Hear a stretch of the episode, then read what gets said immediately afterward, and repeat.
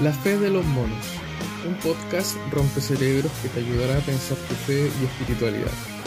Si la religión te lastimó o si te consideras alguien insatisfecho espiritualmente o si tienes muchas preguntas sobre tus creencias, te invitamos a descubrir nuevas posibilidades para tu fe. Soy Nico Punch y junto a Selene Amador abrimos espacio a nuestras santas herejías para destapar los pecados de la religión. Bueno, bienvenidos. Primer capítulo de este podcast que hemos decidido llamar La Fe de los Monos. Bienvenido, Nico. Gracias, gracias. A ti, bienvenida a nuestro programa. Nuestro programa, así es, sí, sí. La verdad, con, mucha expectativa. sí. con mucha expectativa igual y agradecido por este, este espacio de conversación. También creo que son cosas que, que Dios va poniendo en los corazones y que se van dando de algún modo a través de las situaciones que vamos viviendo y, las necesidades que tenemos de, hablar también, pues de compartir algunas cosas con, con los oyentes de ahí de, de todas partes del, planeta, tal vez más del lado occidental. Sí, no, sí, la verdad es que está bueno eh, esto, generar espacios ¿no? y comunicar eh, todos estos temas que para quizás para nosotros que ya hablamos de esto hace bastante o estamos en, en, los, en las redes sociales son cosas comunes o cosas que decimos, ah, ya acostumbrados, pero para muchos es información nueva, para muchos es como que jamás han escuchado sobre abuso espiritual y todos los temas que vamos a abordar en este podcast y por eso me parece súper necesario el generar esto, que se siga difundiendo. Así que gracias por la propuesta de, hacer este podcast. La verdad que estoy con bastante expectativa. Son temas interesantes los que vamos a charlar. Y bueno, no sé si querés ir comentando por qué la fe de los monos y, de qué va de qué va todo este podcast.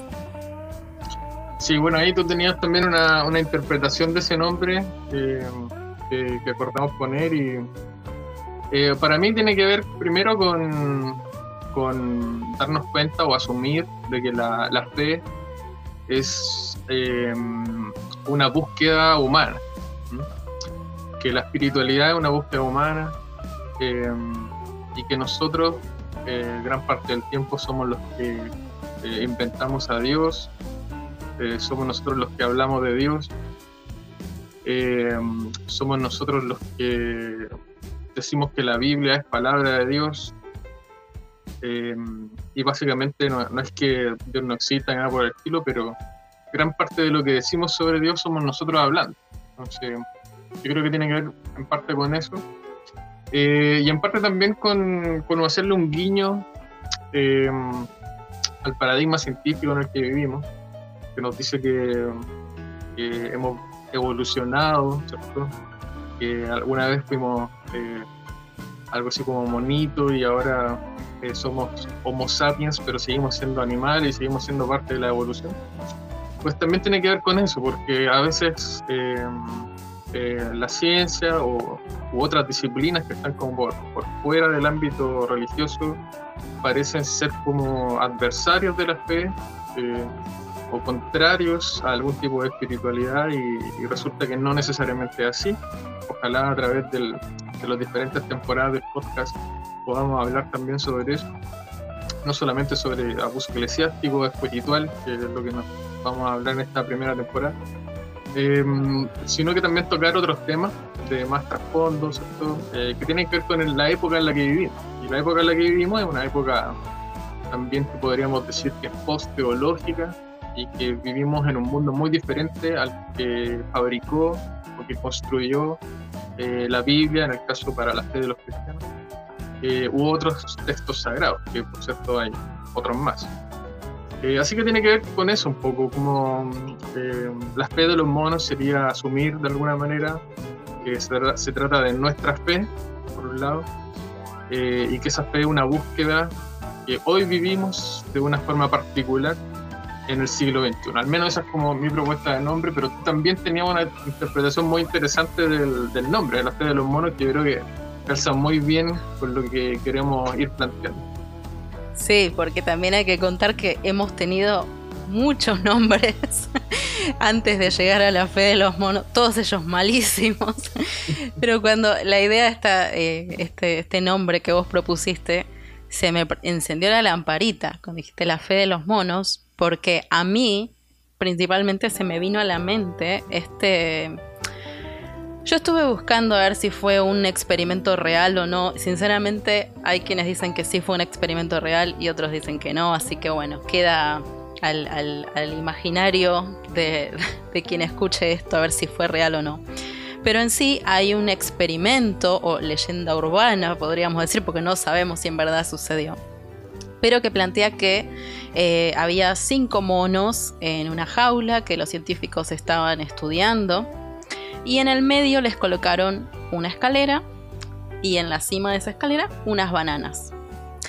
Resulta ser que cuando el primer mono empieza a escalar la, la escalera para agarrar las bananas, en cuanto tocaba las bananas, se venía una lluvia de agua fría sobre los demás monos.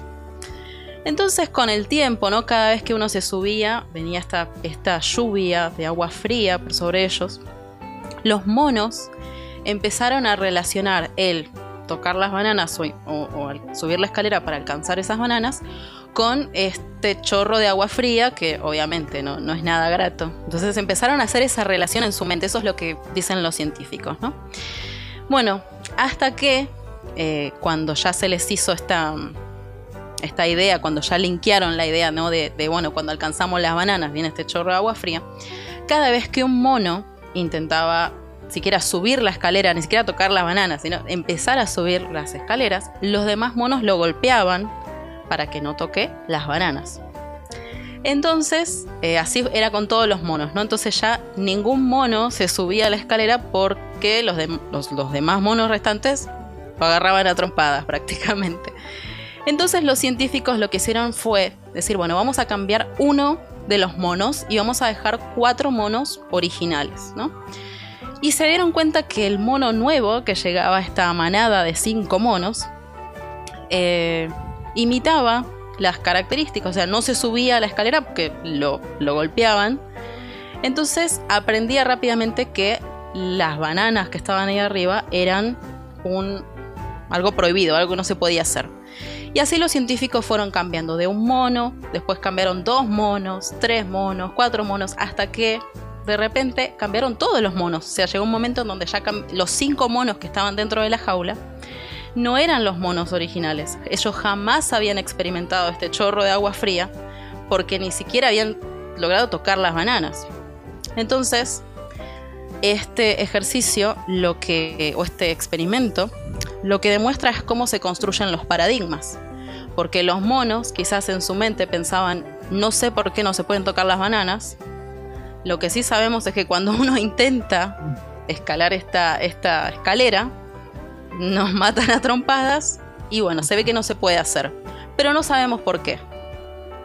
Y creo que hemos vivido la fe cristiana de esta manera también. Sobre todo del tema que vamos a abordar en esta primera temporada, ¿no? Eh, al hablar de abuso espiritual, muchas veces no sabemos por qué hacemos las cosas, por qué otros hacen cosas con nosotros. Simplemente decimos, bueno, las cosas se hicieron así y bueno, y por algo debe ser. ¿no? Como esos paradigmas, no sabemos de dónde salen, ni quién los creó, ni por qué seguimos con determinadas costumbres, pero lo hacemos y bueno, a nadie parece interesarle, a nadie parece molestarle, y bueno, entonces debe ser que así tenemos que llevar adelante nuestra espiritualidad. Así que cuando viniste con este nombre, la fe de los monos, inmediatamente se me vino este ejercicio y dije, ah, yo veo una relación bastante interesante con lo que pasa dentro de la iglesia cristiana moderna. Así que ese es mi, aporte al nombre. No, me parece que es una, genial eh, metáfora como para explicar también lo que sucede en cualquier paradigma, como tú decías, más allá de que el, de que el experimento sea verídico, ¿no? Es una gran metáfora de cómo eh, funcionamos en, los paradigmas que hemos creado.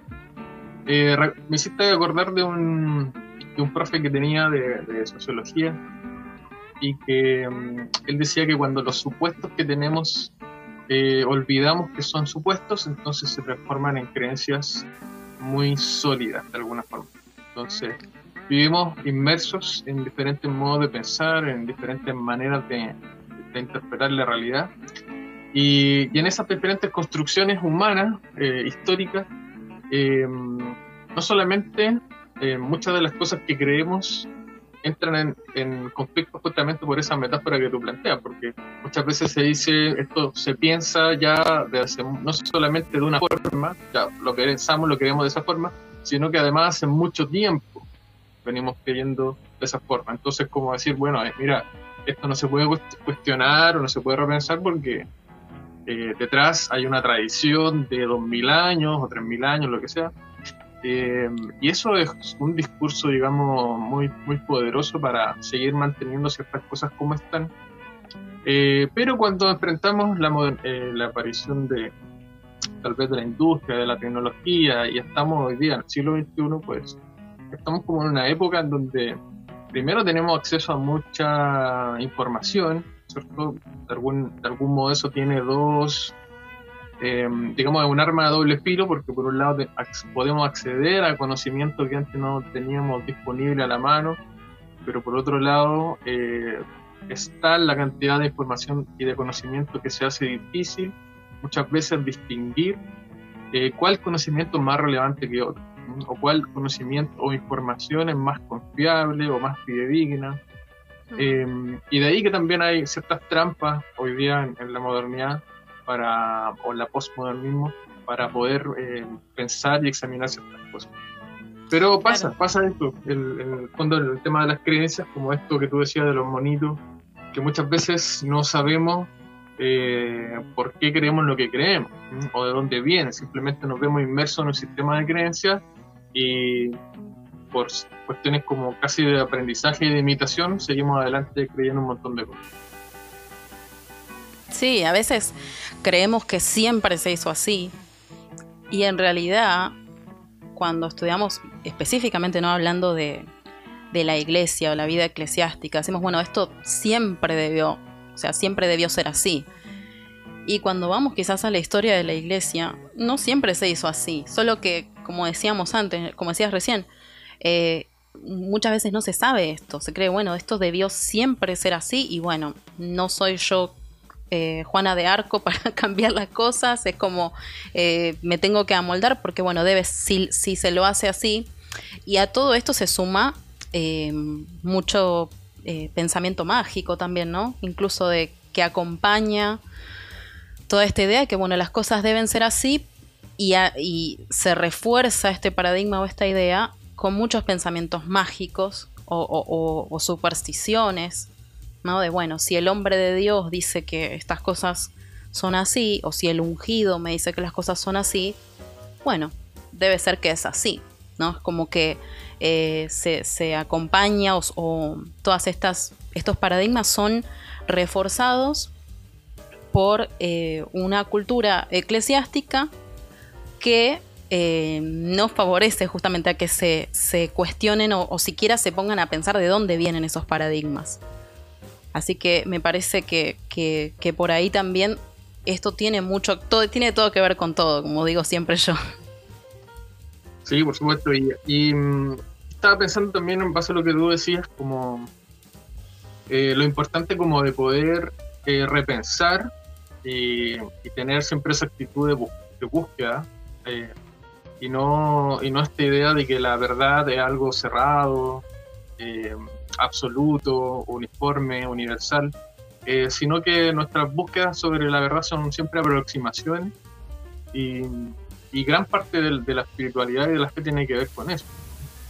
Eh, sí, y, algo, perdón, no, esto, esto, es lo que tiene el podcast, ¿viste? que uno se pisa con el otro, pero algo que pensaba es que lo que decías recién, ¿no? que hay tanta información que uno no sabe cuál información no, sé si es la verdadera o no, pero porque es muy difícil en este caso de la espiritualidad y de lo religioso y lo que es, como es muy difícil saber que quién tiene la verdadera interpretación de Dios. O sea, yo diría que es imposible porque uno se construye la idea de Dios, de la religión alrededor pienso yo, primeramente de, su historia personal, de su cultura, de cosas, o sea, cada uno como creo que vos lo habías compartido, ¿no? Que toda teología es humana, lo que, lo que decías vos, o sea, como uno siempre va, la idea que tiene de Dios es mi idea, o sea, es personal. Em, entonces, en este exceso de información, hasta muchas personas, al no saber que, em, quién tiene la razón, caen en estos pensamientos mágicos también. Es como, bueno, prefiero como, bueno, no, es más fácil creer que, bueno, es el hombre de Dios debe tener la razón y, o, aceptar ciertos paradigmas, ¿no? Como, como los monitos, bueno, no hay que tocar las bananas, no sé por qué, pero no lo hagamos. Porque uno, e, es más fácil también, porque la búsqueda de esta verdad, de, este, de, esto tan misterioso que llamamos Dios, eh, es difícil también, hay que decirlo también. Es como que entonces, el otro día hablaba con un grupo de personas y decíamos esto, ¿no? Que eh, para muchas personas es más fácil muchas veces que aceptar determinados dogmas y ya está. O sea, como, bueno, esto se hace así porque sí y listo. Claro, y, también es más fácil eh, tercerizar la responsabilidad de esa búsqueda en otros. O sea, para eso están, digamos, los líderes religiosos, para eso están los teólogos, o sea, que yo me, que ellos me digan qué pensar, y lo digo específicamente en el contexto de las comunidades cristianas, porque en el, el, amplio estudio uno siempre va a depender de, otros investigadores, ¿cierto? Uno, mismo no va a hacer eso. Eh, se trata de una, un trabajo colectivo, ¿cierto? Que se hace académicamente, pero al interior de las iglesias lo que pasa es que las personas dependen de lo que el pastor les diga, o sea, como o lo que el sacerdote le diga, y y escuchan así también la predicación, la predicación como, como un anuncio que dice algo verdadero y yo tengo que sentarme como a, absorberlo y, decir, ok, eh, eso también es un problema. Entonces hay muchas cosas de las cuales hablar, quería también aprovechar de citar a propósito de lo que está diciendo al principio, sobre que la, eh, cuando hablamos de Dios, en el fondo son construcciones nuestras, o que la Biblia en sí también es una construcción humana. Eh, quería citar a un, teólogo muy relevante, mm, que es como de alguna forma referente dentro del, marco de referencia teológico en el que estoy, que es eh, Rudolf Bullman, y él mencionaba en su trabajo eh, teológico, él decía que cuando, cuando es necesario preguntarse acerca de Dios, o cuando es necesario hablar sobre Dios, es necesario en el fondo preguntarse acerca de nosotros mismos como seres humanos. Y que en el fondo hablar de Dios mm. es una forma de hablar de nosotros mismos. Es decir, no podemos hablar de Dios desde Dios, sino que podemos hablar de Dios solo desde nosotros mismos.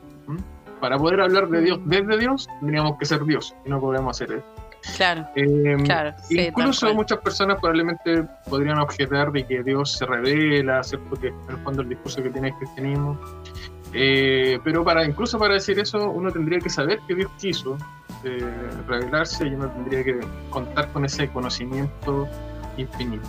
Entonces, eh, las formas en que nosotros hablamos de Dios son maneras en las cuales nosotros hablamos de nosotros. Y por eso cada uno, independiente de que haya un texto y, digamos, seguimos hablando de Dios desde nuestras propias construcciones y, y el texto en sí, también la Biblia es también en sí misma una interpretación de comunidades o de personas de época en particular y que tuvieron una cierta visión de Dios en un tipo de mundo en particular, en un tipo de cultura en particular. Y esas son cosas que muchas veces no, no se discuten, no se enseñan, digamos, no se profundizan dentro de la comunidad cristiana. Entonces, eh, parte de lo que ojalá pudiéramos desarrollar en el podcast sería ir abriendo todo, eh, diferentes temáticas que nos ayuden a comprender de una manera tal vez más antropológica, es decir, más centrada en lo humano, eh, cómo es que surgen todos estos discursos acerca de la espiritualidad, de la fe, de, de lo divino y de Dios. Sí, sí, me parece muy, muy interesante y creo que bueno, esa es más o menos la propuesta con el podcast, o sea, abrir eh, el panorama para, para, que cada uno piense, para que cada uno tenga su propia experiencia. Eh, como siempre decimos, ¿no? Y yo siempre lo digo eh, en mis vivos y en mis videos, de no soy la dueña de la verdad. yo doy mi opinión, como decíamos, mi, es mi opinión personal, este, así que escuchen muchas voces. O sea, yo creo que eso está bueno también, escuchar este podcast, pero escuchar otros también, que quizás opinen otra cosa diferente. Creo que eso es súper válido y me parece eh, importante también en esta búsqueda. Eh, que, bueno, que si están viendo este podcast es porque están en una búsqueda, creo yo, de conocer eh, esto tan misterioso que llamamos Dios. Pero eh, me gustaría ya ir entrando en el tema del episodio. yo quería proponerte que, ah, Que, habláramos un poco de nosotros para que la gente sepa quién está hablando. Ah, es verdad, sí. quién es Selene, quién es Nico Puch, quién es esta gente que me viene a hablar de Dios y del abuso eclesiástico, espiritual. O sea, ¿Y por qué, es verdad, sí, detalle importante. Y, por qué sería importante también eh, escuchar este podcast? O sea, cuál sería el aporte diferente, tal vez, no sé. Pero ahí te doy el paso. Bueno, bueno, entonces, bueno, mi nombre es Selene, eh, soy argentina, vivo en Houston hace un año y medio con mi esposo Joseph. Eh, y bueno, en las redes sociales comparto principalmente sobre este tema, sobre abuso espiritual. También hablo de otras cosas, pero me invitan a hablar sobre todo de abuso espiritual. Eh, pero bueno, he estudiado teología eh, y biología también, aunque la carrera de biología no la terminé, es algo que tengo pendiente, ahí me faltan seis meses solamente. Eh, pero sí, sí, es que estudié profesorado de biología en realidad. Y como que me desenamoró la idea de enseñar a adolescentes.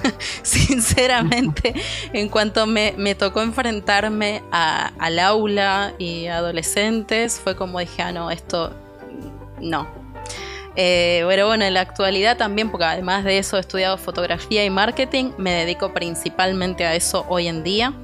Eh, pero como siempre digo, eh, en la vida del, recién migrado es como que hago todo lo que, lo que pueda hacer. Este, hoy en día estoy trabajando en fotografía. Este, pero bueno, es, todo nuevo también para mí en esta vida de recién casada, porque hace un año y medio también que estoy recién casada y recién emigrada, así que es todo un mundo, un mundo nuevo eh, en sí, así que bueno, me dedico a la fotografía, pero también, por ejemplo, hacemos, con mi esposo hacemos Amazon Flex, hacemos de todo, ¿viste? Hoy en día, porque lamentablemente la teología eh, no te da de comer, eso me di cuenta fácilmente. Eh, pero bueno, en las redes sociales, básicamente, como decía, comparto de abuso espiritual eh, y también de otros temas, pero bueno, principalmente de abuso espiritual. Y me interesó la propuesta de hacer este podcast justamente porque creo que sigue siendo re necesaria la difusión. Hay mucha gente que me escribe todos los días diciendo no sabía que esto que yo pasé tenía un nombre y eso me parece gravísimo y al mismo tiempo digo, bueno, pero se está, está llegando. Entonces como que digo, bueno, algo está empezando a cambiar. Eh, así que bueno, es mi, mi, meta hoy en día con todo lo que hago en las redes sociales es esto, ¿no? Que más personas se, primero validar lo que pasaron, porque muchas veces eh, muchas personas me escriben diciendo creí que era la única, creí que era algo que me había pasado a mí y como que nunca le habían no, no, le habían podido eh, poner un nombre a aquello que habían vivido. Y el hecho de poder decir viví esto y es algo real le da una entidad diferente este y bueno y eh, más o menos eso. Creo que en este podcast vamos a estar, eh, me interesa mucho poder seguir difundiendo esto y también otros temas sobre teología que me parece interesante abordar. Eh, sobre todo, yo, siempre hablo de mi realidad presente, de la búsqueda en la que estoy y de cosas que he vivido, pero principalmente hablo de mi realidad presente y de cómo está mi proceso de búsqueda de, esto tan grande y maravilloso que llamamos Dios. Así que esa es mi presentación. ¡Wow! Y tremenda aventura. O sea, eh, sí. O sea, eh, ir a otro, a otro país, eh, también casarse, o sea, grandes, grandes decisiones. Pero tú también, tú, te pregunto para, para ahí, que la gente también te conozca un poco, tú también tuviste como cierto liderazgo en una iglesia. Ah, sí, no, me olvidé la, parte más importante. Sí, eh, fui pastora y líder de alabanza, eh, no durante, durante dos, casi tres años, eh, pastora y líder de alabanza un poco más, como cinco años. pero sí, también me si hablo de abuso espiritual es porque me ha tocado vivirlo. Eh, me tocó vivir abuso espiritual en una escuela internacional de Biblia, eh, que era online. Yo era directora del primer año. Y bueno, me tocó vivir abuso espiritual eh, en, esa, en esa institución. Y bueno, me pasó de haber vivido lo, lo que viví. Y yo contaba con la, la ventaja de saber inglés. Eh, entonces al buscar qué era lo que me había pasado, bueno, había mucha información en inglés, o sea, de, lo que es spiritual abuse, pero no había información en español. Entonces yo digo, eh, bueno, luego de, que pasa todo esto, ¿no? Busco ayuda psicológica, es una historia que a lo largo de los, de los podcasts creo que voy a ir profundizando un poco más, pero en sí eh, sí, la ayuda psicológica fue mi, no sé, lo que literalmente me salvó la vida en su momento. Eh, porque sí, quedé muy mal con, todo lo que había pasado. Creía que estaba loca, que, era la única que había sufrido eso, que nadie me creía. Eh, y bueno, eh, en, esa, en, en, ese proceso de sanarme, yo siento que que fue Dios, no sé, quizás fue yo, pero que empecé a sentir esa carga porque digo, bueno, no debo ser la única que vivió todo esto. Debe haber un montón de, otras personas que están eh, pasando o que pasaron por lo mismo y que no saben que esto tiene un nombre, porque gracias a Dios hoy somos muchos los que hablamos de esto y yo me alegro cada vez que veo una cuenta que empieza a hablar de abuso espiritual y abuso eclesiástico. Me parece espectacular, pero en su momento no había nadie. Y los que se animaban quizás a, decir algo así muy por arriba eran sumamente atacados. Seguimos siendo atacados igual al día de hoy, pero es como que ya es como que ya no, no nos interesa. Es como que bueno, besito, chau. O sea, ya es como que como que yo siento que existe, no sé si vos también lo sentís así, pero como que existe como cierto sentido de, comunidad, incluso de los que estamos compartiendo estas cosas. Eh, es como que, eh, sobre todo las, las, chicas, ¿no? Yo lo siento en las mujeres que me defienden y yo las defiendo cuando, cuando alguien entra ahí a dejarles comentarios de haters. Eh, pero nada, básicamente hablo en las redes sociales. Una vez que yo me sentí en un mejor lugar emocionalmente y espiritualmente, eh, empecé a compartir estos temas en mi, en mi eh, página personal de Instagram, por compartir, siempre me gustó escribir. Y bueno, ahí empezó la gente a, a compartir, a sentirse identificado. Y digo, bueno, debe ser que, que es por acá. Entonces lo que era mi perfil personal de Instagram de repente se transformó en lo que, en lo que soy, que hoy prácticamente ya no es un perfil personal, comparto otras cosas. Eh, pero bueno, más o menos eso es mi historia de por qué hablo de estos temas. Súper, sí, pues, yo creo que eso era importante que lo comentaras también porque eh, tiene que ver con tus, con tus experiencias ¿cierto? sobre el abuso espiritual y, eh, y eso te da también cierta credibilidad para poder hablar sobre el tema. Eh, bueno, en mi caso también les cuento que, eh, bueno, yo soy Nicolás, pueden encontrarme en Instagram eh, como nicopunch.cl, soy de Chile, también soy casado hace como unos 10 años con Jennifer, ahí te mando un saludo. Em, de profesión soy orientador en relaciones humanas y familia, tengo formación en, en psicoterapia de enfoque centrado en la persona, que es de la tercera vía de la psicología, que es la, la vía humanista. Eh, y tengo formación también en, como multidisciplinaria en, en las ciencias sociales en general.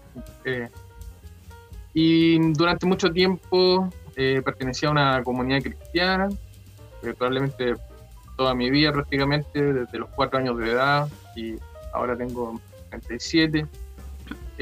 estuve más de 30 años, yo creo unos 33 años, digamos, en esa comunidad. Ahí tuve algunas eh, experiencias muy positivas, digamos, muy enriquecedoras para crecer en mi espiritualidad, en mi fe, pero también tuve experiencias muy duras de abuso espiritual, abuso eclesiástico y también ahí eh, espero en algún momento poder conversar sobre eso. Eh, pero no solamente desde una posición de víctima, también tengo que decir que desde una posición de victimario, también yo probablemente dañé a personas, eh, desde roles, digamos, eh, eclesiásticos, eh, más allá de los conflictos que uno pueda tener en relaciones interpersonales, me refiero específicamente a, roles y ciertos modos de operar desde esos roles. y me tomó varios años como poder caer en cuenta de lo que implica una cultura y un sistema de abuso eclesiástico o de abuso espiritual eh, gran parte del tiempo parece un concepto un poco extraño, las primeras veces que lo escuché, cuando me puse a investigar más de fondo, eh, también me encontré con la misma situación que tú mencionabas. Eh, no hay literatura en español, casi toda la literatura que hay al respecto está en inglés. Tampoco se trata de un tema muy masificado, se trata de un tema que todavía está ahí a, a duras penas haciéndose presente en, la conciencia, digamos, colectiva, no, no está instalada todavía a nivel cultural y por lo tanto queda mucho trabajo por hacer para seguir concientizando y seguir educando en este tema. Eh, durante muchos años me dediqué a, como a la música en, en, esa comunidad cristiana, eh, llegué a trabajar también eh, contratado en esa comunidad eh, como director de banda, y estuve a cargo de, eventos, de cuestiones relacionadas a eso, a todo el tema de la música. Em, mi esposa también trabajó ahí como directora de coro y la, principal encargada de esa área. Em, y ambos sufrimos ciertas situaciones relacionadas al abuso espiritual o al abuso eclesiástico.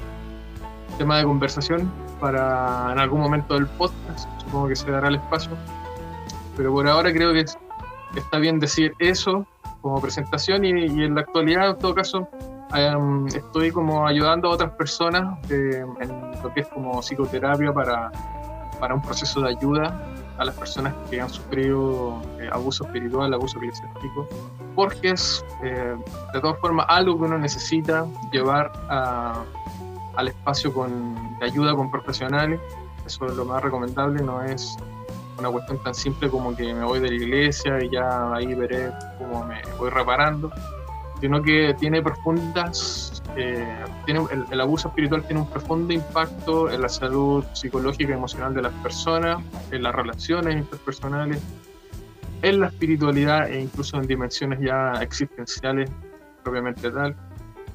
Y, y es un tema eh, realmente difícil, difícil de identificar y una vez identificado es también igualmente difícil eh, tomar decisiones eh, contributivas de la propia salud y de la propia espiritualidad.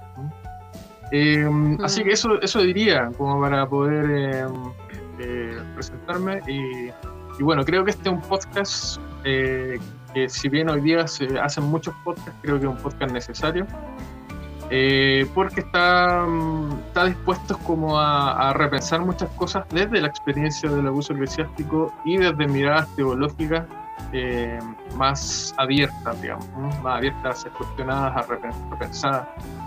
Eh, así que creo que ese de alguna forma es el aporte y bueno, también creo que la capacidad y el ánimo de poder decir las cosas tal como las pensamos, o sea, no, sin ningún tipo de, filtro, excepto cosas que tienen que ver con nuestra eh, intimidad, pero tratar de hablar las cosas como realmente pensamos que son.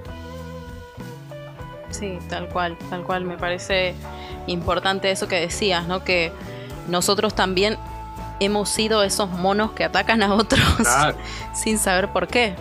O sea, yo si hablo de abuso espiritual es porque también lastimé a otros es porque también eh, he hecho eh, mis monadas, mis burradas, diría yo, que en ese momento uno cree que es lo que tiene que hacer. Uno, y eso, es, eso creo que es uno de los problemas eh, más frecuentes del abuso espiritual, que uno no sabe por qué está haciendo lo que está haciendo y que uno, lo peor es que uno cree que está haciendo bien.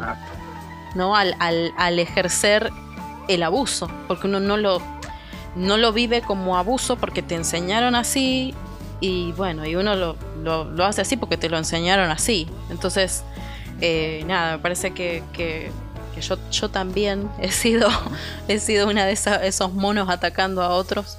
Pero bueno, me gustaría entrar en el tema de definiciones. Porque estamos hablando de abuso espiritual, todos tenemos una idea de lo que es el abuso espiritual, pero me gustaría que empecemos a definir qué es el abuso espiritual, si es que puede ser definido, porque hay, hay gran discusión también respecto a esto. ¿Querés arrancar? Sí, sí. Eh, y quisiera iniciar como eh, eh, mencionando eh, cuál es como un punto de referencia para mí en esto, y es este texto, este libro. Este texto Sí. que se llama eh, Escapando del laberinto del abuso espiritual, cómo crear culturas cristianas sanas. Es de eh, dos autores, es Lisa Oakley y Justin Humphries. Em, y este texto, interesantemente, que está en español, se basa en investigación empírica, ya porque estas personas hicieron, eh, estuvieron trabajando en un, en un doctorado en psicología sobre lo que es el abuso espiritual y además son personas cristianas, ¿sí? así que no, digamos, tampoco es como una especie de, de utilización de la psicología para atacar la religión y cosas que uno pudiera pensar, lo digo porque preventivamente. Entonces, eh, algo interesante que ellos mencionan es justamente esta discusión sobre el concepto de abuso espiritual eh, y eh, ciertas precauciones, ciertas precauciones sobre cómo definirlo para tampoco poner a las comunidades y a las iglesias en una camisa de fuerza en donde prácticamente como que no puedan hacer nada o, hayan problemas para ejercer el liderazgo, ¿no? porque uno no le puede decir abuso espiritual a todo. ¿no? Entonces Claro. implica Claro. como poder detallar eh, qué es lo que se entiende por eh, abuso espiritual, cuáles son sus prácticas, cuáles son eh, sus mecanismos. Eh, entonces eso es complejo. Y como uno Ujú. pudiera no estar necesariamente de acuerdo en términos como de cómo definirlo, justamente ellos hacen el, el alcance importante de que la definición es una preocupación de segundo orden y que lo realmente importante tiene que ver con eh, observar las conductas que son de abuso. Es decir, Claro. podemos discutir eh, eternamente sobre cómo definir abuso espiritual o eclesiástico, pero lo realmente importante tiene que ver con identificar aquellas conductas que son abusivas, que son coercitivas o que son controladoras y que tienen que ver con eh, est- esta palabra que se instaló en algún momento en la cultura que tiene que ver con este rasgo como sectario de los grupos religiosos, que ahí también vamos a hablar sobre eso. Pero lo importante es Sí. Ver cuáles son las conductas. Entonces, quisiera partir por, por la definición, la definición, digamos, académica, en este caso, de lo que sería el abuso eh, espiritual. ¿no? Entonces, no sé si la leo para poder eh, decirla. Sí, sí, sí, sí, sí. Entonces, la definición que nos dan ellos, eh, Lisa Oakley y Justin Humphries, es la siguiente. Eh, el abuso espiritual es una forma de abuso emocional y psicológico. Se caracteriza por un patrón sistemático de comportamiento coercitivo y controlador en un contexto religioso.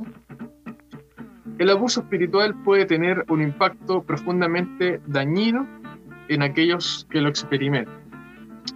Este abuso puede incluir manipulación y aprovechamiento, rendición de cuentas, censura en la toma de decisiones, exigencia de secreto y silencio, coerción para amoldarse, control mediante el uso de textos o enseñanzas sagradas, exigencia de obediencia al abusador, la suposición de que el abusador tiene una posición divina, aislamiento como medio de castigo y superioridad y elitismo. Esa es toda la definición eh, y está citada como Oakley 2018. Es decir, lo hizo Lisa y es parte, por tanto, del doctorado que ella hizo en psicología para eh, tratar este tema. Eh, así que te dejo la definición, no sé cómo, cómo te llega por allá. Sí, eh, justamente ella, una de las, de las primeras cosas que dice, hoy, hoy justo estuve leyendo ese trabajo de ella, y decía que es muy difícil, primero que es difícil definir, y esto, ¿no? Que no es lo más importante en sí la definición, porque es difícil definir el abuso espiritual, porque es un tipo de violencia, entonces ya ahí es como muy, eh, quizás lo que para mí sea violencia, para vos no es violencia y para el otro sí, entonces es muy difícil también justamente eh, porque la línea entre lo que es abuso y no es abuso varía de comunidad en comunidad, de cultura en cultura, de persona en persona. Entonces hay que ver, como decías vos, ¿no? Las consecuencias. Yo eh, defino, esta es una definición más vista en lo práctico, pero también basada en el trabajo de ella y en el trabajo de Chuck de Groot. Es un libro que no está en español, pero que se llama eh, When Narcissism Goes to Church, cuando el narcisismo va a la iglesia que lo recomiendo también, lo podemos dejar después en la cajita de descripción, los libros que estamos mencionando. Este trabajo no está en español, pero eh, sí lo que mencionan es que el abuso espiritual, si se pudiese definir, que volvemos, es difícil definirlo, es todo tipo de em, daño emocional, psicológico, espiritual, eh, económico, eh, también laboral, porque también hay un montón de cosas que incluye el abuso espiritual, que se da utilizando lo religioso o lo espiritual como excusa. Porque muchas veces lo que sucede es que decimos, bueno, abuso eh, espiritual y pensamos en una iglesia, pero también sucede en otros ámbitos, que bueno, en, otros episodios del podcast vamos a abordarlo más, pero por ejemplo también puede darse en situaciones que hoy está muy de moda el coaching, por ejemplo. Y también puede darse así, y esto no es como diciendo, ah, el coaching no sirve, no, sí, o sea, qué sé yo, si a cada uno sabe lo que le, le conviene, le sirve, hay cosas que yo tomo del coaching que son buenas, pero cuando ya se utiliza como un medio coercitivo, cuando, cuando tu, coach te está eh, utilizando de su poder para manipularte emocionalmente, para obtener algún tipo de beneficio, entonces ya entra eh, en esto del abuso espiritual. También el abuso espiritual puede darse, por ejemplo, en situaciones de pareja. Cuando, por ejemplo, se utilizan versículos y lo espiritual y vos tenés que someterte a tu esposo y vos tenés que hacer esto, esto y lo otro, utilizando los libros sagrados de cada religión. ¿no? Entonces, en el específicamente en el caso de la religión cristiana, muchas veces sucede esto, ¿no? que esposos o esposas eh, abusan espiritualmente a su cónyuge utilizando nuevamente lo espiritual como una excusa, ¿no? Como decir, bueno, vos tenés que someterte o vos sos la cabeza del hogar, entonces tenés que hacer esto, esto, o sea, como utilizando lo mismo. También se puede dar abuso espiritual eh, de padres a hijos, ¿no? Cuando nuevamente se, se controlan a los hijos, se utilizan versículos eh, para eh, controlar a los hijos de una manera ya abusiva, justamente.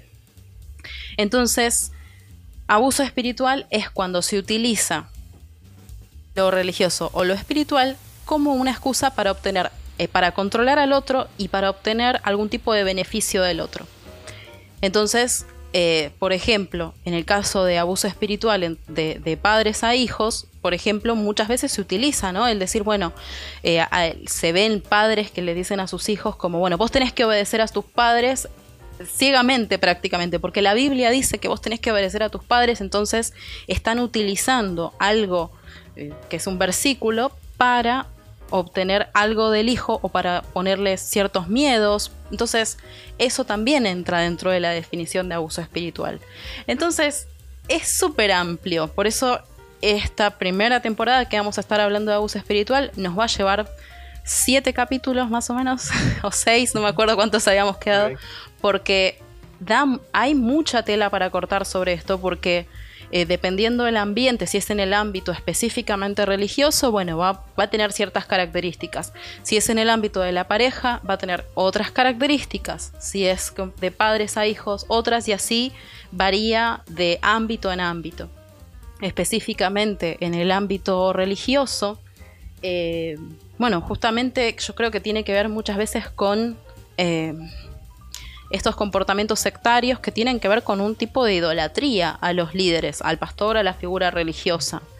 ¿no? Porque es todo incuestionable. Lo que dice el pastor, lo que dice el líder, lo que dice el ministro, el, el cura, lo que sea, es palabra santa, es como si Dios estuviese hablando y no se discute. Y eso hace mucho daño porque anula la capacidad de, pensar, de anula la capacidad de lo que decíamos antes, decir por qué creo esto, ¿no? Y somos como los monitos que no sabemos por qué, pero como lo dice eh, el pastor, lo dice el líder, bueno, debe ser así y yo lo hago. Y eso, a pesar de que pareciera ser, no sé si inocente, pero como decía, bueno, uno podría decir, bueno, pero uno sabe cuáles son las reglas y uno sabe que cuando uno va a la iglesia, qué sé yo, sí trae muchas secuelas eh, en, el área psicológica, en el área emocional, o sea, porque prácticamente si desde chiquito te dicen que el pastor, el hombre de Dios, es eh, el mensajero de parte de Dios, que es el, aquel que, que es el portador de la verdad, se te va anulando tu capacidad de, de racionamiento, se te va acabando tu capacidad o, o, vas ignorando, no creo que se vaya acabando, pero vas apagando esa vocecita que te dice cuidado, ¿no? Eh, no solo tu capacidad de pensar y de tomar decisiones, de pensar críticamente, sino también hasta incluso eh, el discernimiento, ¿no? que muchos dirían es un don del espíritu, es, Dios, bueno, pero también esa vocecita, ese, ese, esa intuición que te dice mm, esto no está tan bien, también uno la va apagando. Entonces uno se va transformando en un ente que no sabe por qué hace lo que hace y repite lo que te dicen que tenés que repetir. Sí, eso, eso que tú estás indicando ahora me parece como de crucial importancia, eh, justamente porque para, para poder hablar sobre abuso eclesiástico, abuso espiritual, em, digamos, es necesario eh, revisar cuestiones teológicas de fondo, es como inevitable, porque de hecho este podcast y todo lo que hablemos corre el riesgo de quedar posicionado en un lugar de inferioridad respecto de la teología que pueda tener algún pastor, respecto de lo que la Biblia pueda decir, respecto de tal doctrina o esto o lo otro. Entonces, de alguna manera, el, el abuso eclesiástico, las personas que han, digamos, primero que, primero que todo se reconocen como, como víctimas o victimarios de abuso espiritual, eh, necesitan de algún modo, al mismo tiempo, repensar ciertas cosas sobre su fe y sobre lo que creen. Por lo tanto, es como una puerta de entrada o una puerta trasera de salida para repensar cuestiones eh, profundamente arraigadas en la fe de las personas, en la religiosidad o en la espiritualidad de las personas. Em, entonces de ahí que hay, ciertas, em, ciertas creencias como de base que si, si uno no, no, no asume que pueden repensarse y que pueden comprenderse de otra forma, entonces, de inmediato hay un cierre a, cuestionar eh, este concepto del abuso espiritual o del abuso eclesiástico eh, como algo que va en contra del Evangelio, como algo que va en contra de la institución eh, eclesiástica, en contra de las ordenanzas de las iglesias, y que finalmente es, una apología de, de, al final en una apología de la violencia, del maltrato y del abuso eh, y de la opresión eh, hacia las personas. Entonces, como para nombrar alguna, no sé si, si te parece, porque para que volvamos al concepto de abuso espiritual y lo podamos como ir desmenuzando un poco, pero como hacer un, un importante paréntesis sobre estas creencias eh, que facilitan el abuso espiritual. O sea, si uno se pregunta qué creencias o qué dogmas o qué doctrinas facilitan el abuso espiritual, pues uno podría hacer una buena lista bastante larga y extensa. Eh, pero yo al menos noté aquí unas cuatro o cinco que me parece que son eh, fundamentales. Eh, una tiene que ver con esta idea de que, de que los seres humanos somos intrínsecamente malignos, que somos naturalmente, inherentemente malos y por lo tanto, en el contexto de la discusión del abuso eclesiástico, no somos diferentes al abusador, no somos diferentes al, al opresor, independiente de lo que haga. Entonces quedamos en un nivel de igualdad ontológica, es decir, sobre el ser, eh, y por lo tanto, ¿quién soy yo para juzgar al otro? ¿Quién soy yo para indicar que el otro se equivocó, etcétera? Y por eso hoy día tenemos también eh, muchas personas que al interior de las comunidades cristianas de cualquier denominación, sea del protestantismo y todas sus ramas, o del catolicismo y todas sus ramas, están, eh, digamos, abusadores que están siendo protegidos por dogmas como esto o por creencias como esta, justamente porque se les ofrece, frente a ciertas situaciones de abuso, se les ofrece una salida de juicio canónico y no de, ir a la justicia, digamos, común y corriente, que debería ser lo que corresponde para todas las personas. Em, sí, entonces una de esas creencias tiene que ver con eso, o sea, como que todos somos malos, entonces aquí eh, los eh, líderes religiosos están por encima de la ley, porque Dios está por encima de la ley. Y porque ellos son representantes de Dios y porque Dios los pone a ellos y Dios los eligió, ellos son los ungidos de Dios y no pueden ser tocados, ¿cierto? Todas esas cosas que la gente dice y que tal vez algunos hemos visto, eh, para finalmente proteger y hacer apología del abuso. Al menos esa sería una de, de las creencias. No sé cómo te llega por allá. Sí, y no, sí, esto se puede ver en, casos, bueno, de, la actualidad, ¿no? De que están saliendo a la luz un montón de cosas y muchas veces el otro día yo compartí un post sobre lo que sucedió acá con la, eh, ¿cómo se dice? La denominación Bautista del Sur acá en Estados Unidos.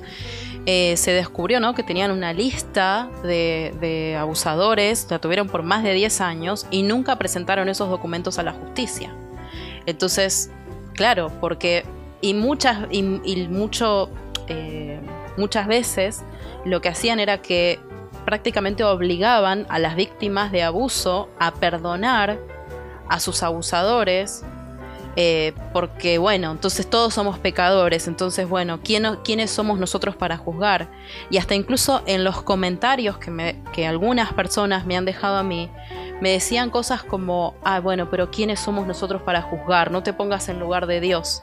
Cuando simplemente yo estaba transmitiendo la noticia. Si yo digo, si a mí me dijeron eso, que yo estaba simplemente transmitiendo la noticia, ¿cuánto más a estas chicas y chicos que han sido abusados, hasta incluso en su infancia, ¿no? Eh, la, cantidad de cosas que, les deben haber dicho, ¿no? Porque muchas veces el, como que se espiritualiza todo, ¿no? Como bueno, es el, es el hombre de Dios, entonces bueno, uy, cuidado, no vayas a, tocar al ungido, ¿no? Porque mirá que cuando hablas del, del, mal del ungido te viene maldición y un montón de cosas, ¿no?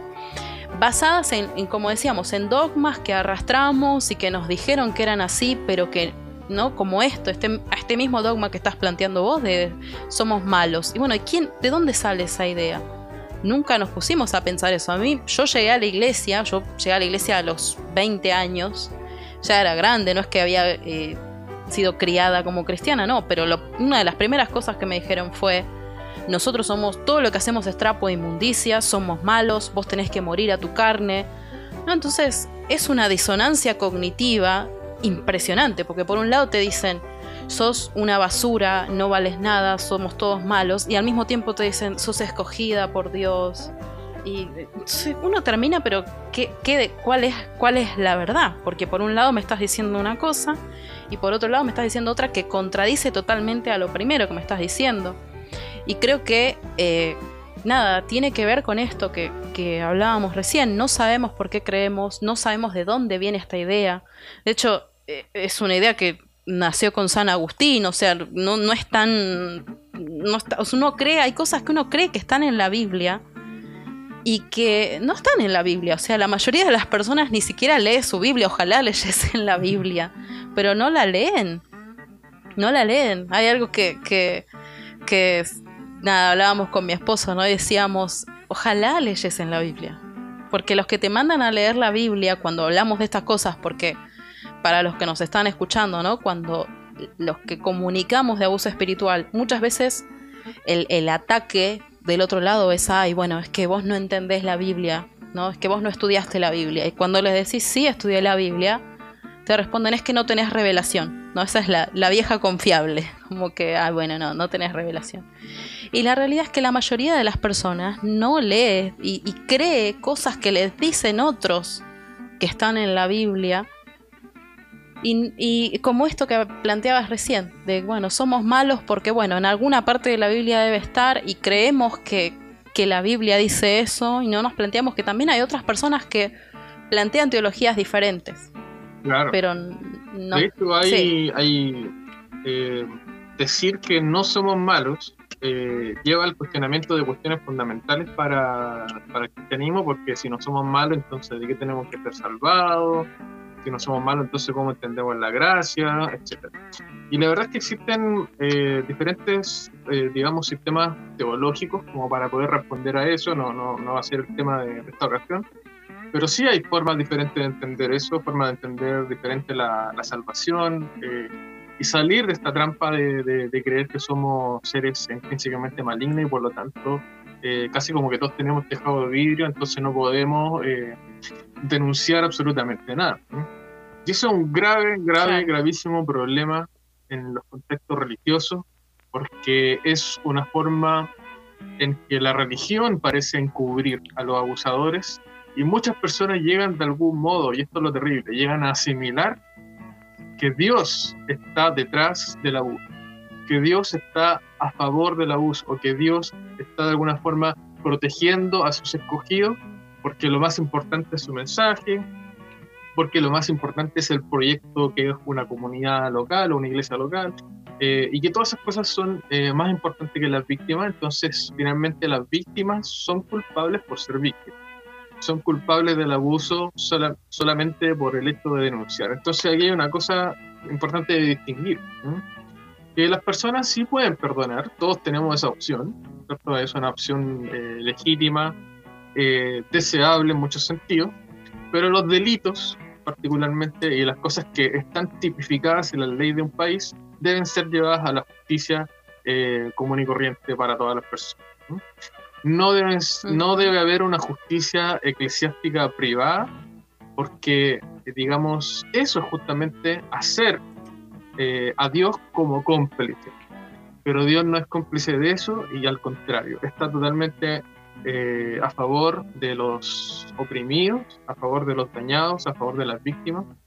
No significa por eso que tal vez las víctimas no puedan tener algún grado de responsabilidad en ciertas situaciones, eso son cosas que se deben analizar caso a caso, pero en términos generales eh, no se pueden cubrir eh, ningún tipo de abuso psicológico, emocional, eh, de poder físico, si es que lo hubiera en diferentes niveles del, del, del físico, obviamente del cuerpo.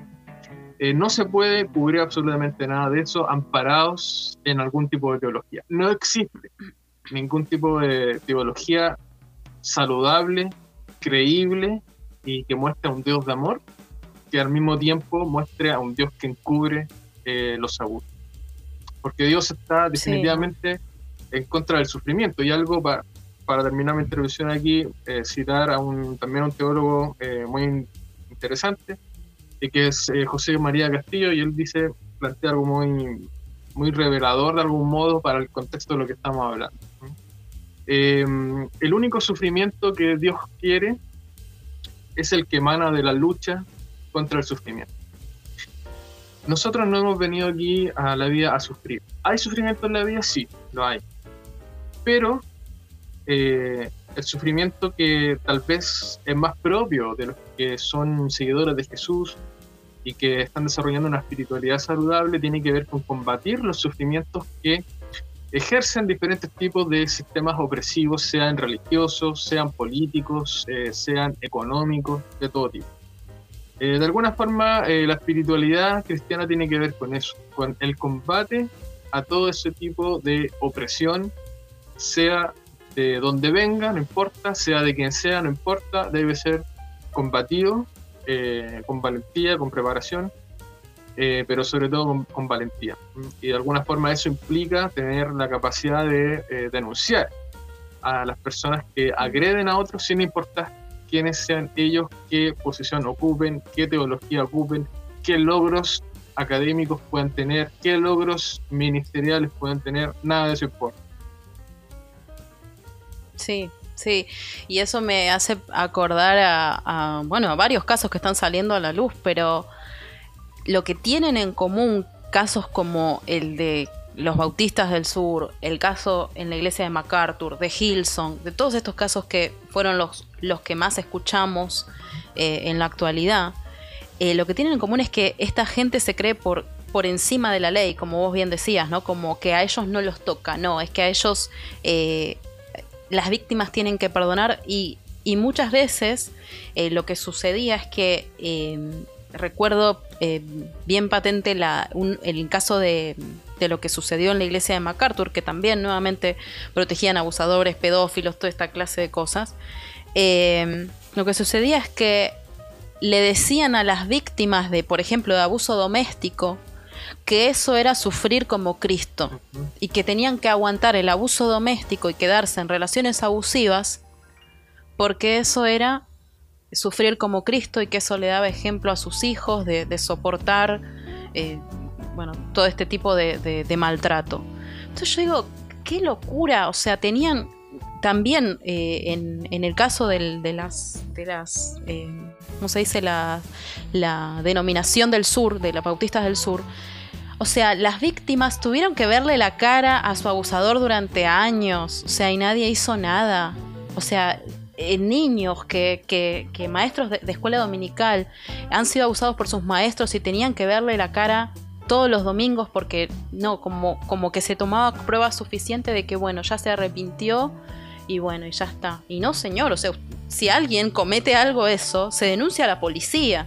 Después si se arrepiente o no se arrepiente, bueno, tema de él, de, su propia historia con Dios, él sabrá su corazón, pero estas cosas tienen que ser denunciadas. Y lo que sucede con, el caso de las víctimas es que muchas veces te dicen que si vos denuncias a la policía, eh, o, denuncias públicamente, porque muchas veces eh, no ocurre un abuso como para ir a la policía. O sea, a veces pasa eso, ¿no? Que voy a decir, bueno, no puedo ir a la policía porque no sé, no tengo pruebas suficientes para decir que me pasó X. Entonces, se, les dice a las víctimas que están atacando a la iglesia, como que están haciéndole daño al cuerpo de Cristo. Y vos decís, qué locura, porque eso se contradice totalmente con lo que vimos en el ejemplo de Jesús, lo que tenemos escrito que hizo Jesús con los fariseos, por ejemplo, fue todo lo contrario al modelo de cómo se defienden a los abusadores espirituales en la actualidad. Porque si Jesús, algo que hizo Jesús fue justamente exponerlos, o sea, de decir, no, esto, esto no es así, esto tiene que ser confrontado, o sea, justamente lo que le recriminaba, una de las cosas que le recriminaba a los fariseos, era la carga que ponían sobre las personas. Entonces, en ese punto, si uno quisiese ser literalista, decir, bueno, hay que, porque la Biblia dice, eso está en la Biblia, ser literalista ahí en eso también, porque son literalistas para los que les conviene. Entonces, yo creo que ahí, eh, nada, es, es, es, es muy frustrante para mí cuando escucho estas historias que, les dicen que no tienen que denunciar o que si denuncian están haciéndole un daño al cuerpo de Cristo porque es todo lo contrario justamente, es un gaslighting total, o sea, te dicen como que vos estás haciéndole daño y en realidad es el otro, ¿no? Te dicen está haciendo piedra de tropiezo. Y no, o sea, yo estoy denunciando algo que pasó, no estoy... Eh, en todo caso... Disculpa, justamente la, la cultura del abuso espiritual, o del abuso eclesiástico, eh, manipula a las personas para culpar a las víctimas. O sea, son las víctimas finalmente las que muchas veces se ven eh, excluidas del grupo, eh, se ven, digamos, apuntadas con el dedo directo o indirectamente, porque se percibe como un ataque al grupo, un ataque a la, digamos, a la mm. estabilidad de una comunidad, se percibe como, digamos, porque se, se asume teológicamente creo que muchas iglesias asumen que como todos son malos, y vuelvo a un poco sobre la creencia, como todos son malos, entonces nadie tiene derecho a apuntar a nadie con el dedo, o sea, como que...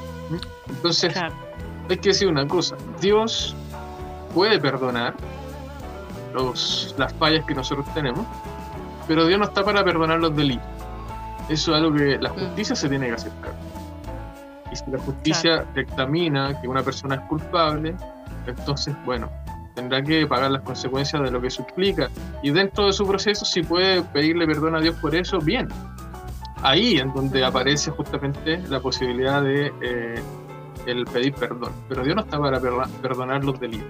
Para eso hay que llevar a las personas a la justicia y no hacer de las víctimas los culpables de supuestamente atacar, eh, digamos, a la iglesia o atacar el evangelio, ¿cierto? Que un poco lo que tú mencionaste, uno de los, de, los posts que subiste sobre lo que pasó en la iglesia bautista del sur, que algunos pastores reaccionaron diciendo que había sido esto un ataque como del diablo eh, y que era algo que distraía la visión del evangelio.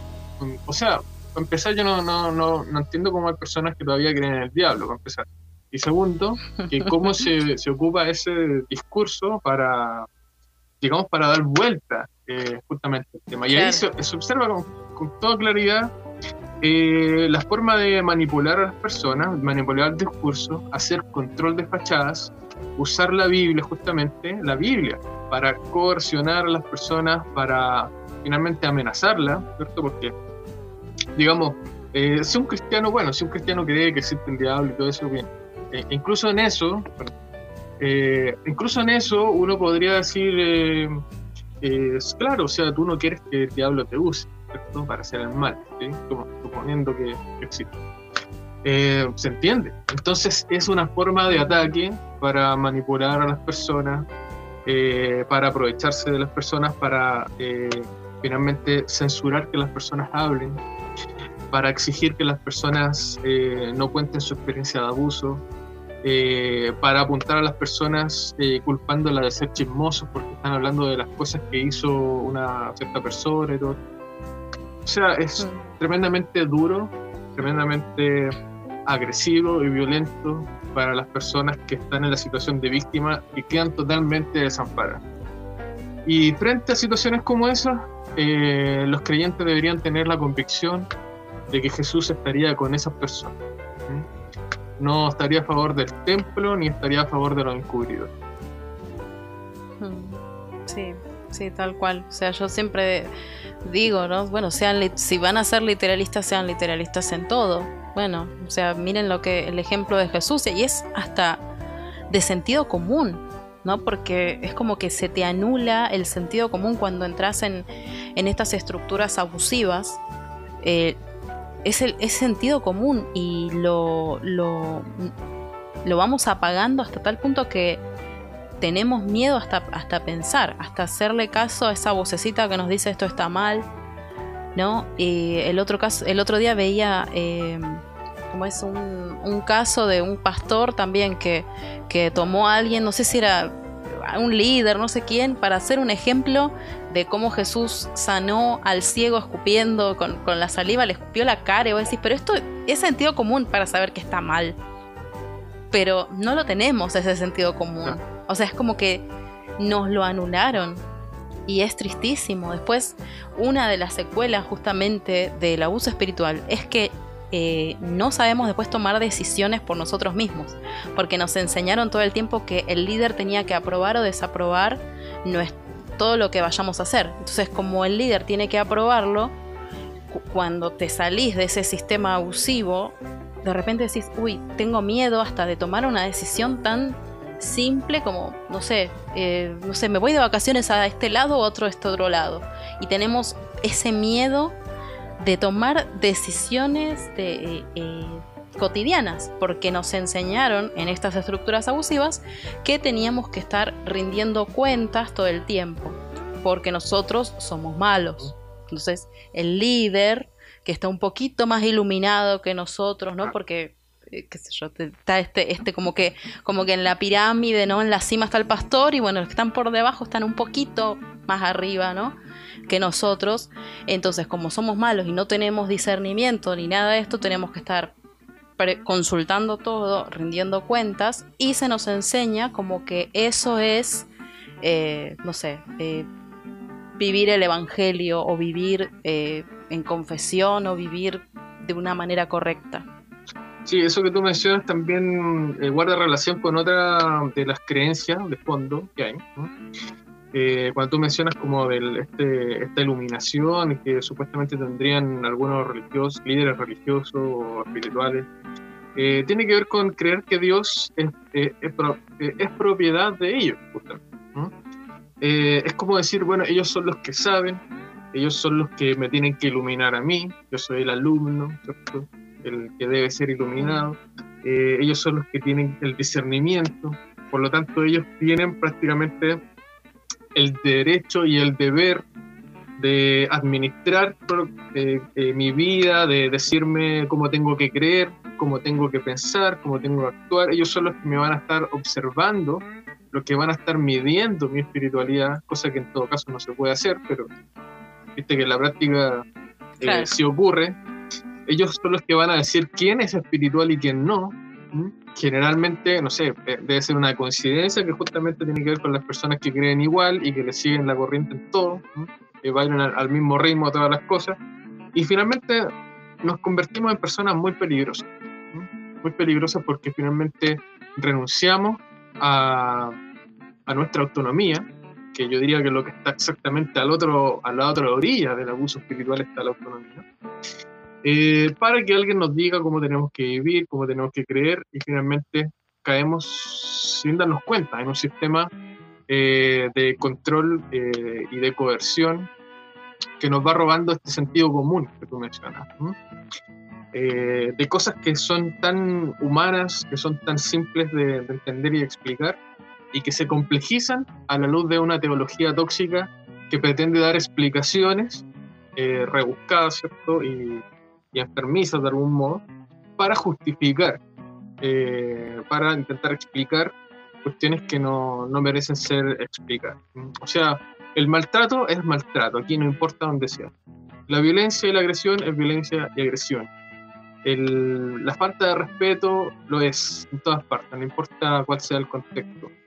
Eh, abusar y manipular a las personas eh, psicológica y emocionalmente lo es independiente del contexto y no hay justificación eh, para ello.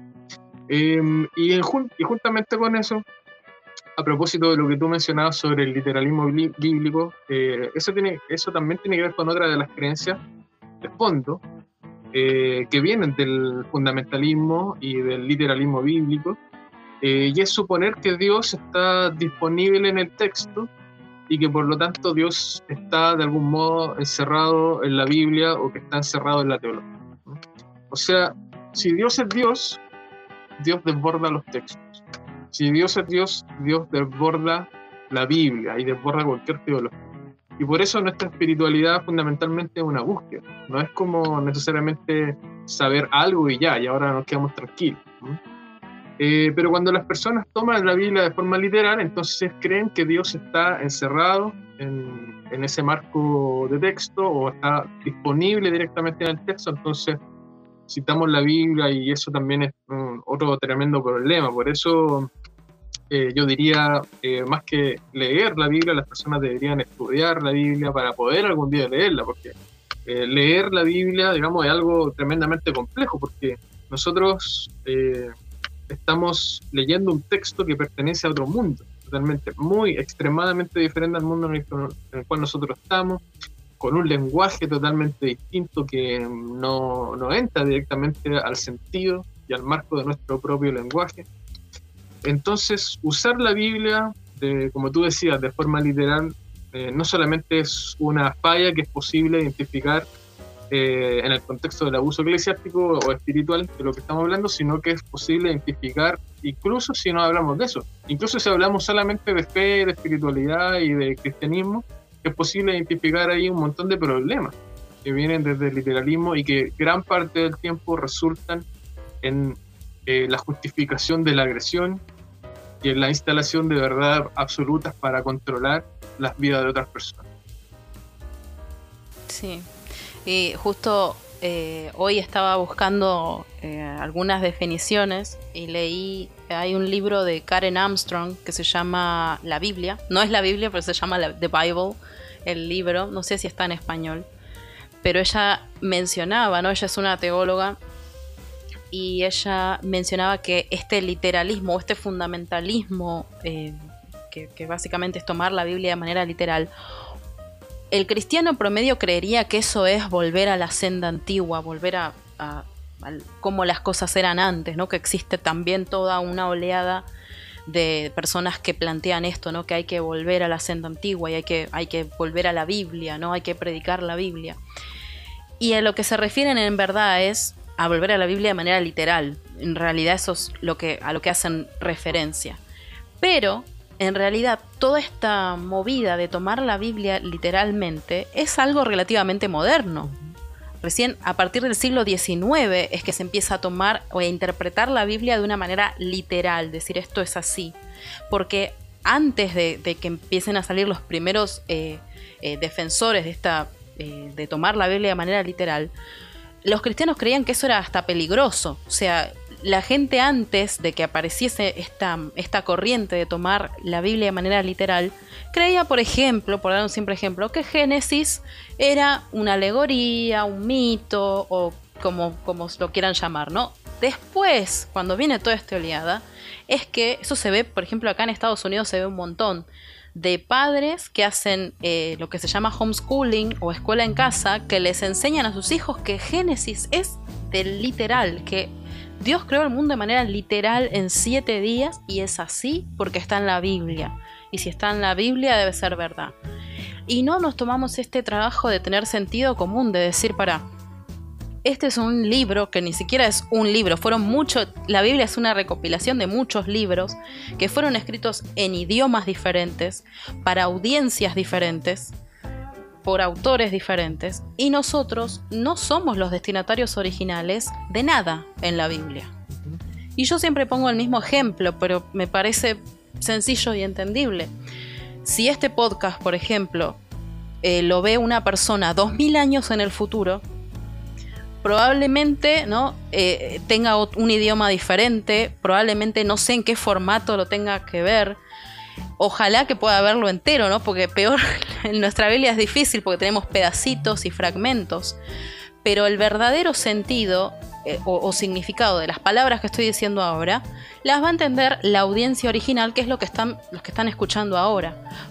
Sería un error para alguien dos mil años en el futuro decir, ah, esto me está, Selene me está hablando a mí de manera individual y esto literalmente aplica a mi situación ¿no? El trabajo que debiera hacer una persona dos mil años en el futuro que se encuentra con este podcast es saber qué entendieron, ¿no? Cómo era la cultura en, ese, en esos momentos, qué entendían, ¿no? Y es un trabajo que ni nos tomamos el, trabajo de hacer, que quizás hasta lo hacemos con otros libros. Yo me acuerdo que cuando estaba en, en la escuela secundaria, leíamos el poema del Cid, que es un poema de, la Edad Media, y la profesora me acuerdo que nos contaba la cultura y que, no, y todo, todo, todo lo que rodeaba esto, dijo, y no hacemos esto con la Biblia, ¿no? Como decimos, bueno, esto es, la palabra de Dios, entonces si está en la Biblia debe ser verdad y debe ser literal. Fíjate que tocaste un punto súper eh, importante porque cuando uno eh, al estudiar, digamos, las investigaciones como eh, histórico-críticas sobre los textos sagrados, sobre los textos de la Biblia en particular, eh, se llega a la conclusión de que los textos fueron escritos para comunidades específicas, para situaciones específicas dentro de un contexto sociocultural y político específico, y, y dentro, a lo largo de todos los libros de la Biblia que están compuestos por textos y fragmentos de textos que se fueron después agrupando el libro, eh, en el fondo lo que observamos son diferentes formas de pensar y de hablar acerca de Dios. Eh, y eso, por ejemplo, lo que dice Eduardo Arens, que es un gran investigador de la Biblia, eh, él dice la Biblia es palabra de Dios en palabras de hombre. Y con eso está diciendo de que nosotros somos los que le asignamos divinidad a lo que decimos pero eh, a muchas personas le puede dar miedo decir eso, porque les enseñaron de que la Biblia es la palabra literal de Dios, que es inerrante, ¿cierto? que no puede tener errores porque es la palabra de Dios y Dios es perfecto, o sea, cosa que de, hecho en ninguna parte de los textos de la Biblia se dice que la Biblia es inerrante, de hecho esa es una idea extra eh, bíblica, por así decirlo. Entonces, eh, eso nos lleva a otra creencia eh, que tenía por acá anotada, eh, que está en relación a eso, y es que los dogmas y las doctrinas eh, no son incuestionables. ¿Mm? O sea, nosotros tenemos el deber de repensar nuestros dogmas y repensar nuestras doctrinas, porque los dogmas, Dios no puede estar encerrado, encerrado en los dogmas. Cuando uno encierra a Dios en un dogma, entonces el dogma eh, deja de buscar. Llegamos al dogma y dejamos de buscar a Dios y dejamos de experimentar a Dios de diferentes formas y se acabó la revelación, se acabó, digamos, eh, ponemos a Dios en, esa, en una especie de cárcel. Em, y eso tiene que ver también con una tradición de entender el dogma como algo que está encerrado en sí mismo y que no puede ser cuestionado. Em, aquí eh, daría otro, a otro eh, teólogo que, es eh, José Arregui, y él me gusta el concepto que usa para referirse a dogma, y él dice, un dogma es una fórmula para hablar de lo indecible, es decir, es una fórmula para hablar del misterio. Pero no es algo que esté cerrado, es algo que necesitamos ir traduciendo a través de las épocas en las que vivimos, a través de los momentos culturales en los que estamos, y siempre es algo que debe estar abierto porque son maneras en las cuales nosotros hablamos de Dios y a partir de ellas podemos también experimentar a Dios y desarrollar nuestra fe.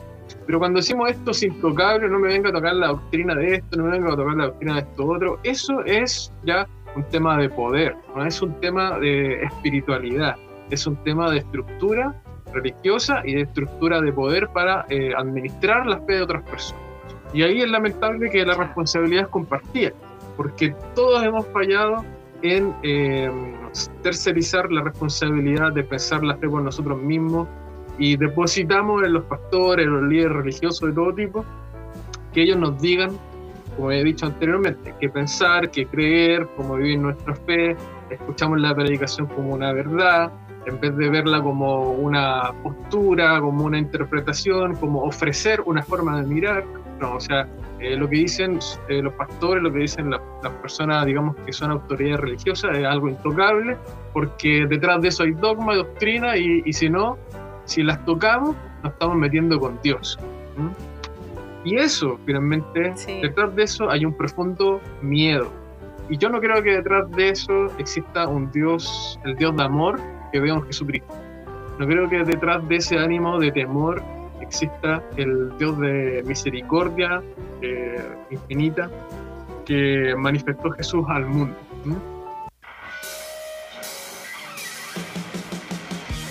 Soy Selena Amador y junto a Nico Punch agradecemos que nos hayas escuchado. Si conoces a alguien que necesite escuchar este podcast, por favor compártelo. También te invitamos a seguirnos en Instagram en arroba soy Selena Amador y arroba nicopunch.cl y también en nuestro canal de YouTube La Fe de los Monos. Te esperamos en el próximo episodio.